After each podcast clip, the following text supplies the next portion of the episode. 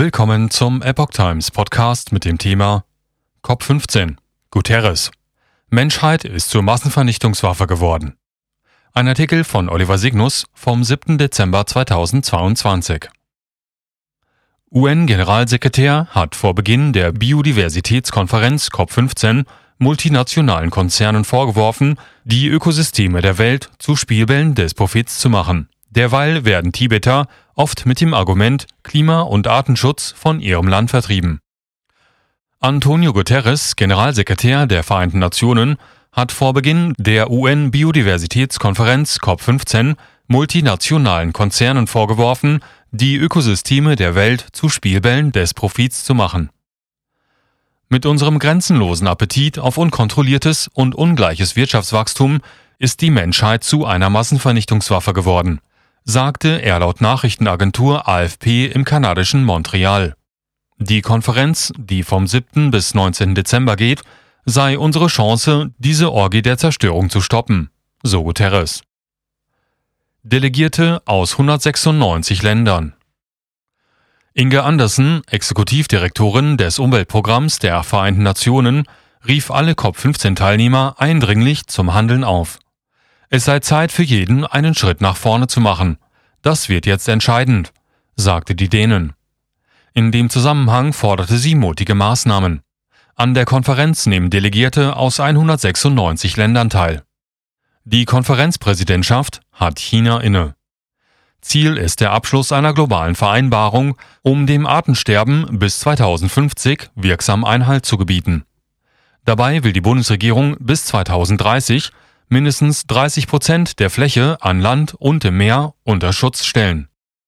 Das erhoffte Artenschutzabkommen, das Umweltorganisationen in seiner Bedeutung mit dem Pariser Klimaabkommen vergleichen, soll aber noch weitere Vorgaben enthalten.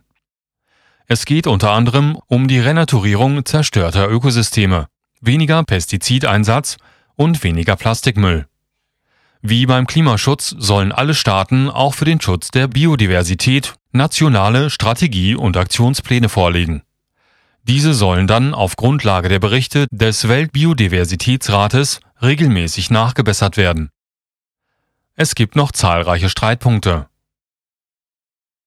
Doch nach drei Jahren zäher Zwischenverhandlungen zur Vorbereitungen der COP15 bleibt eine Einigung ungewiss. So gibt es noch etliche Streitpunkte, so AFP weiter.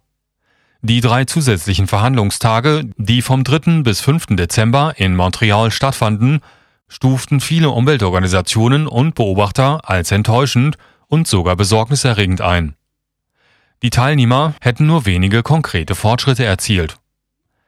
Wir haben nur noch wenige Tage, um entschieden zu handeln, betonte UNEP-Chefin Andersen. Und daher sei es absolut wichtig, dass alle Verhandlungsführer erkennen, dass wir uns auf der Zielgeraden befinden, sagte sie. Einer der größten Streitpunkte ist die Reduzierung von Pestiziden und Düngemitteln in der Landwirtschaft. Auch bei der Unterstützung ärmerer Länder beim Naturschutz durch Zahlungen reicher Länder gehen die Meinungen auseinander. Tibeter oft mit Argument Klima- und Artenschutz vertrieben. Angesichts der chinesischen Präsidentschaft erinnert Tibet an die Bedeutung des Landes beim Naturschutz und weist auf die Unterdrückung durch das kommunistische Nachbarland hin. Während die chinesische Regierung weiterhin in großem Umfang in Ökosystem und Natur Tibets eingreife, etwa durch Megastaudämme und Bergbau, würden Tibeter massenhaft von ihrem angestammten Land vertrieben und umgesiedelt. Oftmals begründeten die Chinesen ihre Aktivitäten mit Hinweis auf Klima- und Artenschutz. In Wahrheit gehen durch die von oben verordneten Maßnahmen Wissen tibetischer Nomaden und Bauern verloren, das für den Schutz von Artenvielfalt und Umwelt unschätzbar wertvoll ist, heißt es in einer Mitteilung der International Campaign for Tibet. Wer sich dagegen wehre, werde rücksichtslos verfolgt. Die Organisation hat im Juni dieses Jahres mit einem umfangreichen Bericht auf die Verfolgung tibetischer Umweltschützer aufmerksam gemacht. Peking dürfe keine Politik über die Köpfe der Tibeterinnen und Tibeter hinweg machen und auch noch unwidersprochen als nachhaltige Entwicklung verkaufen, fordert ICT-Geschäftsführer Kai Müller. Daher solle sich die internationale Gemeinschaft mit Nachdruck für die Rechte der Tibeter und anderer lokaler Gemeinschaften einsetzen. 1,8 Millionen Nomaden zwangsangesiedelt. Seit den 1980er Jahren hätten mehrere Maßnahmen der chinesischen Regierung in das Ökosystem eingegriffen und die Auswirkungen des Klimawandels in Tibet verschärft.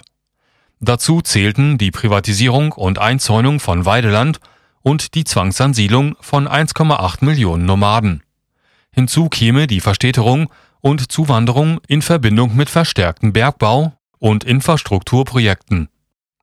Der im Juni 2022 veröffentlichte ICT-Bericht dokumentiert insgesamt 50 Fälle tibetischer Umweltverteidiger, die seit 2008 verfolgt wurden.